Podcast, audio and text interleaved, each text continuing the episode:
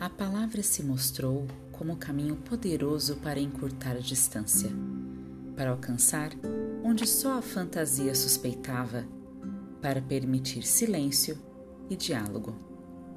Com as palavras, eu ultrapassava a linha do horizonte.